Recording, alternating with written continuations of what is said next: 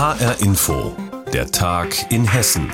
Mit Andreas Heigen, schön, dass Sie dabei sind. Seit Sonntag gelten die neuen Corona-Regeln, aber eine davon ist erst seit Montag früh so richtig spürbar. Die 2G-Regel im Einzelhandel. Shoppen gehen dürfen also nur noch Geimpfte und Genesene. Ausgenommen sind Geschäfte der Grundversorgung wie Supermärkte, Apotheken oder Drogerien. HR-Inforeporter Raphael Stübig hat sich in der Darmstädter Innenstadt mal umgesehen, wie die neue 2G-Regel umgesetzt und angenommen wird. Super. Ich bräuchte noch einmal den Personalausweis.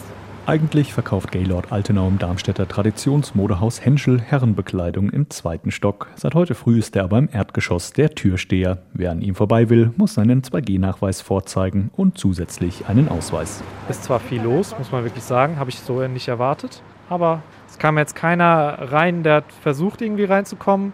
Die meisten waren geimpft oder hatten einen genesenen Ausweis. War alles super. Auch der erste Eindruck von Geschäftsführer Dr. Moritz Koch fällt positiv aus. Das geht sehr zügig hier. Ähm, es gibt auch keine Beschwerden und ähm, eigentlich ist es recht unkompliziert. Gegenüber vor dem Kaufhof hat sich am Mittag schon eine etwas längere Schlange gebildet. Doch auch da geht die Einlasskontrolle schnell und reibungslos und stößt bei der Kundschaft vor allem auch auf breite Zustimmung. Also für mich war es eigentlich besser, jetzt einkaufen zu gehen mit einem besseren Gefühl. Mit dem Ausweis manchmal fühlt man sich da so ein bisschen kontrolliert, aber ich meine, wenn es hilft. Muss man nicht auf die Weihnachtseinkäufe ganz verzichten und nur online shoppen. Und die Städte gehen immer mehr kaputt. Ne? Guten Tag. Guten Tag. So einmal Ihre Zertifikat, ja. Auch in kleineren Läden wie dem Haushaltswarengeschäft Küchenmeister wird der Herr seit heute an der Tür streng kontrolliert. Hauptsache, der Weihnachtsverkauf kann weitergehen, meint Inhaberin Gertrud Kraft. Unsere Befürchtung war ja, dass vielleicht ein Lockdown wieder kommt, was natürlich viel schlimmer gewesen wäre wie letztes Jahr. Und wenn das bei der Regelung bleibt, sind wir schon sehr zufrieden. Härter trifft es dagegen wieder die Kulturszene. So hat es sich in der Darmstädter Zentralstation auch erstmal wieder ausgefeiert. Alle Tanzveranstaltungen bis Jahresende wurden abgesagt. Eva Arnold, Sprecherin der Zentralstation. Also man müsste ja jetzt wieder einen Einlass mit Maske machen und ich glaube, es sind sich zum einen alle einig, dass eine Party mit Maske keinen Spaß macht und die Situation in den Krankenhäusern, die ähm, lässt es sich auch einfach nicht mehr gut anfühlen, jetzt ähm, Partys zu veranstalten. Der Darmstädter Weihnachtsmarkt hingegen ist weiterhin geöffnet, mit 2G-Regel und Maskenpflicht im Gastrobereich auf dem Friedensplatz, was tagsüber nur stichprobenartig kontrolliert wird. Eine Einlasskontrolle gibt es erst ab 17 Uhr. Wie läuft es im Einzelhandel mit 2G? Reporter Raphael Stübig mit Eindrücken von Kunden und Händlern. Es ist ein tragischer Fall. Ein vier Jahre altes Mädchen starb nach einer Behandlung in einer Zahnarztpraxis in Kronberg im Hochtaunuskreis. Nun ermittelt die Staatsanwaltschaft Frankfurt wegen des Verdachts der fahrlässigen Tötung. Reporter Volker Siefert fasst für uns den aktuellen Stand zusammen. Schmerzfreie Behandlung für Kinder verspricht die Zahnarztpraxis in Kronberg auf ihrer Website. Entweder mit Schlafmarmelade, die zur örtlichen Betäubung auf die Zähne der Kinder gestrichen wird, Schlafsaft, der zum Wegdämmern verabreicht wird, oder Vollnarkose. Was nach Routine aussieht, endet am 28. September in einem Drama für Kinder und Eltern. Bei vier Kindern kommt es bei einer Behandlung in Narkose zu Komplikationen. Ein vierjähriges Mädchen stirbt einen Tag später im Krankenhaus.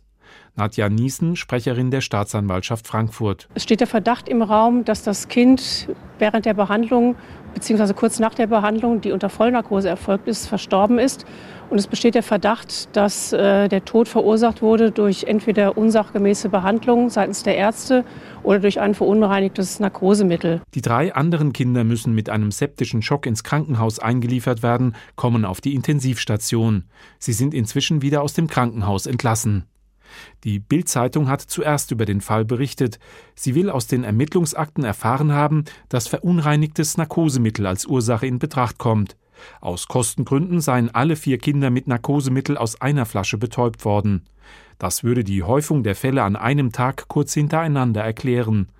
Doch dazu sagt Nadja Niesen nur, die Staatsanwaltschaft hat mehrere Gutachten eingeholt, zum Beispiel mikrobiologische Gutachten, aber auch rechtsmedizinische und kriminaltechnische. Und da müssen die Ergebnisse jetzt noch abgewartet werden. Die Obduktion des vierjährigen Mädchens habe keine eindeutigen Schlüsse über die Todesursache zugelassen, so die Sprecherin der Staatsanwaltschaft weiter. Die Ermittlungen richten sich gegen den behandelnden Arzt der Gemeinschaftspraxis und einen Anästhesisten aus Südhessen. Patienten dürfen auch in ambulanten Praxen nur von eigens dafür ausgebildeten Ärzten narkotisiert werden. Oft reisen die dann an bestimmten Behandlungstagen an, um mehrere Narkosen zu setzen.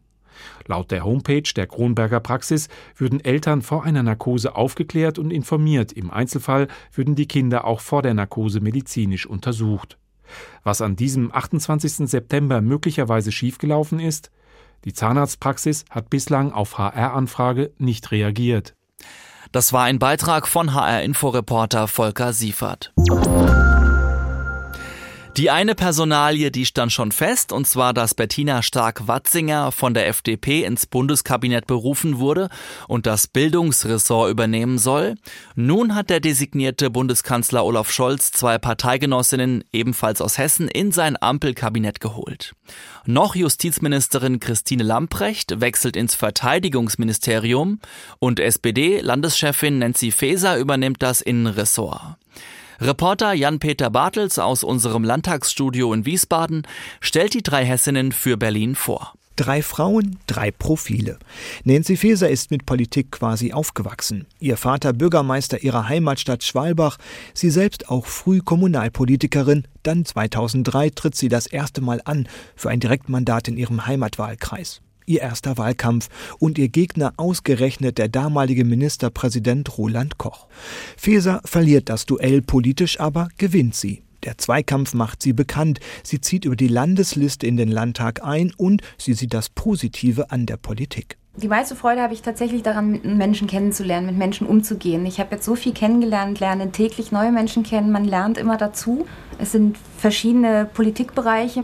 Das macht mir eigentlich besonders Spaß. Die Juristin macht sich in ihrer Fraktion schnell einen Namen als Innenpolitikerin. Ihr Thema der Rechtsextremismus. Unter anderem saß sie für die SPD im Untersuchungsausschuss zu den Morden des rechtsextremen NSU.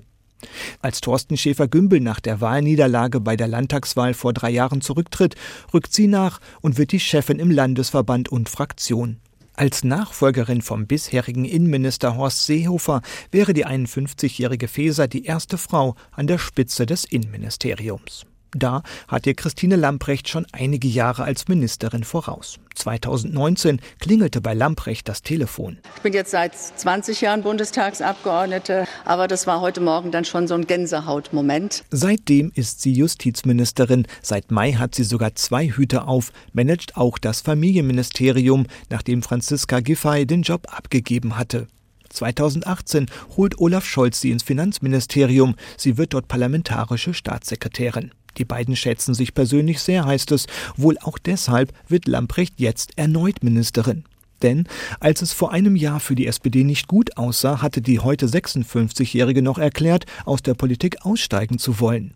Wenige Monate später, die SPD ist inzwischen in Umfragen auf Kanzlerkurs, kann sich Lamprecht plötzlich ein weiteres Wirken in der Politik vorstellen. Ein abrupter Schwenk, mit dem sie sich in der Partei nicht nur Freunde machte. Bettina Stark-Watzinger ist die dritte Hessin am Kabinettstisch. Erst in der Finanzbranche tätig, zog sie vor vier Jahren in den Bundestag ein und Anfang 2020 dann rückt sie auf. Sie wird parlamentarische Geschäftsführerin der FDP-Bundestagsfraktion, die Managerin im Hintergrund Christian Lindners wichtigste Frau und eine der Drahtzieherinnen der Opposition anpacken, gerne auch in der Regierung. Das hatte sie sich schon vor der Bundestagswahl im HR-Fernsehen gewünscht. Ich möchte noch mal gestalten in diesem Land und vor allen Dingen mein großes, großes Ziel ist, ab dem 27. September auch mit verhandeln zu können, was die guten Zukunftsprojekte sind. Drei Hessinnen, drei Profile und hohe Erwartungen. Wenn sie am ovalen Kabinettstisch im Kanzleramt Platz nehmen, dann werden sie sich beweisen müssen. Bettina Stark-Watzinger, Christine Lamprecht und Nancy Faeser, drei hessische Politikerinnen, werden im Ampelkabinett sitzen. Jan-Peter Bartels hat sie uns vorgestellt. In Wiesbaden ist von der jüdischen Gemeinde eine Ausstellung über Antisemitismus eröffnet worden. Die Thematik wird mal aus einer anderen Blickrichtung beleuchtet. Es geht um Cartoons oder Karikaturen über Judenhass, leise Vorurteile, fette Diskriminierung und rechte Idioten. Hashtag Antisemitismus für Anfänger ist eine Wanderausstellung, Grundlage ist ein gleichnamiges Buch. Reporterin Andrea Bonhagen beschreibt uns die Ausstellung. Ein Nazi sprüht ein Hakenkreuz an die Wand. Hinter ihm schwingt eine Fee ihren Zauberstab. Puff, du bist beschnitten, sagt sie. Ein Judenhasser wird also als Rache mit einer jüdischen Tradition belegt, die er den Rest seines Lebens nicht mehr los wird. Meine Lieblingskarikatur in der Ausstellung. Die Zeichnung ist von Sam Gross, ein Karikaturist, der unter anderem für das Magazin New Yorker arbeitet. Auch von Gross. Ein Nazi malt drei genau gleiche Hakenkreuze nebeneinander an die Wand. Wow, wie kommst du auf solche Ideen? sagt die staunende Frau neben ihm. Die Verlegerin Miriam Halberstam hat die Karikaturen nach dem Anschlag auf die Synagoge in Halle gesammelt. Es war nach Halle und ich habe mich geärgert. Und das ist bei mir eigentlich immer gut. Wenn ich mich über was ärgere, muss ich was tun. Und dann habe ich einen Cartoon gesehen von Till Mette, dem berühmten Stern-Cartoonisten, und habe gedacht, oh, ja, das ginge. Und dann habe ich ihn angerufen und so kam dann dieser Ball ins Rollen. Es gibt viele gute Karikaturen. So erklärt eine Dame auf einer Party, sie konvertiere jetzt zum Judentum, um endlich auch Teil dieser Weltverschwörung zu werden. Eine Frau verkündet leutselig ihrem jüdischen Nachbarn, sie glaube nicht, dass die Juden hinter Corona stecken. Diesmal waren es die Chinesen, sagt sie freudestrahlend. Und dann ein wirklich böser Witz von Karikaturist Till Mette. Ein Ehepaar erzählt beim Aperitif, sie hätten schon mal einen Juden im Keller versteckt, um sich später keine Vorwürfe machen zu müssen. Puh. Stief Landau von der jüdischen Gemeinde. Ach, wir machen Witze über alles. Humor ist im Judentum eine Art Schutzschild. Der Humor ist eine Waffe für uns. Und wir brauchen den Humor auch, um, um ernsthaft bleiben zu können. Die Karikaturen zeigen auf lustige Weise, dass sich Juden nicht mit ihrer Kopfbedeckung Kippa auf die Straße trauen, dass Schnurrbart und Scheitel wieder tragbar sind und dass einige wieder verbreiten, Juden seien nur aufs Geld machen aus. Und das vor dem Hintergrund, dass sich in Wiesbaden und Frankfurt Querdenker einen gelben Judenstern anheften, um sich als arme, ungeimpfte Opfer darzustellen. Mit Blick auf den Holocaust entsetzlich, findet Landau. Da bin ich wirklich fassungslos. Warum muss dafür die Shoah bemüht werden und, und sechs Millionen Menschen, die ermordet worden sind? Ich glaube, dass Antisemitismus sichtbarer geworden ist, unter anderem auch in der Pandemie. Ich glaube, dass die Leute sich mehr trauen. Vielleicht leben diese Menschen so sehr in ihrer Blase, dass sie sich auch trauen, nach außen darüber zu reden. Und ich hoffe, dass man die Dummheit in diese Idee von Antisemitismus deutlich erkennt anhand der zahlreichen Cartoons. Der Präsident des hessischen Verfassungsschutzes, Robert Schäfer, ist zur Eröffnung der Ausstellung gekommen. Das Lachen über Antisemitismus fällt ihm erstmal schwer. Weil wir uns ja damit beschäftigen, ihn zu reduzieren, ihn im Prinzip abzuschaffen. Und dann darüber zu lachen, war tatsächlich fremdes Terrain. Schäfer betrachtet mehr den Ernst der Lage. Antisemitismus ins Gespräch bringen, das ist das Ziel von Verlegerin Miriam Halberstam. Sie hofft, dass gemeinsames Lachen ein Eisbrecher sein kann. Ihr selbst tut es auch gut. Lachen befreit, es entkräftet die Bedrohung und das ist ja eigentlich die Basis vom jüdischen Humor auch. Zu sehen ist die Ausstellung ab Dienstag in der Wiesbadener Stadtbibliothek in der Mauritius-Galerie. Und sie läuft noch bis Ende Dezember. Berichtet hat Reporterin Andrea Bonhagen. Und das war der Tag in Hessen mit Andreas Heigen und die Sendung finden Sie wie immer auch als Podcast auf hrinforadio.de.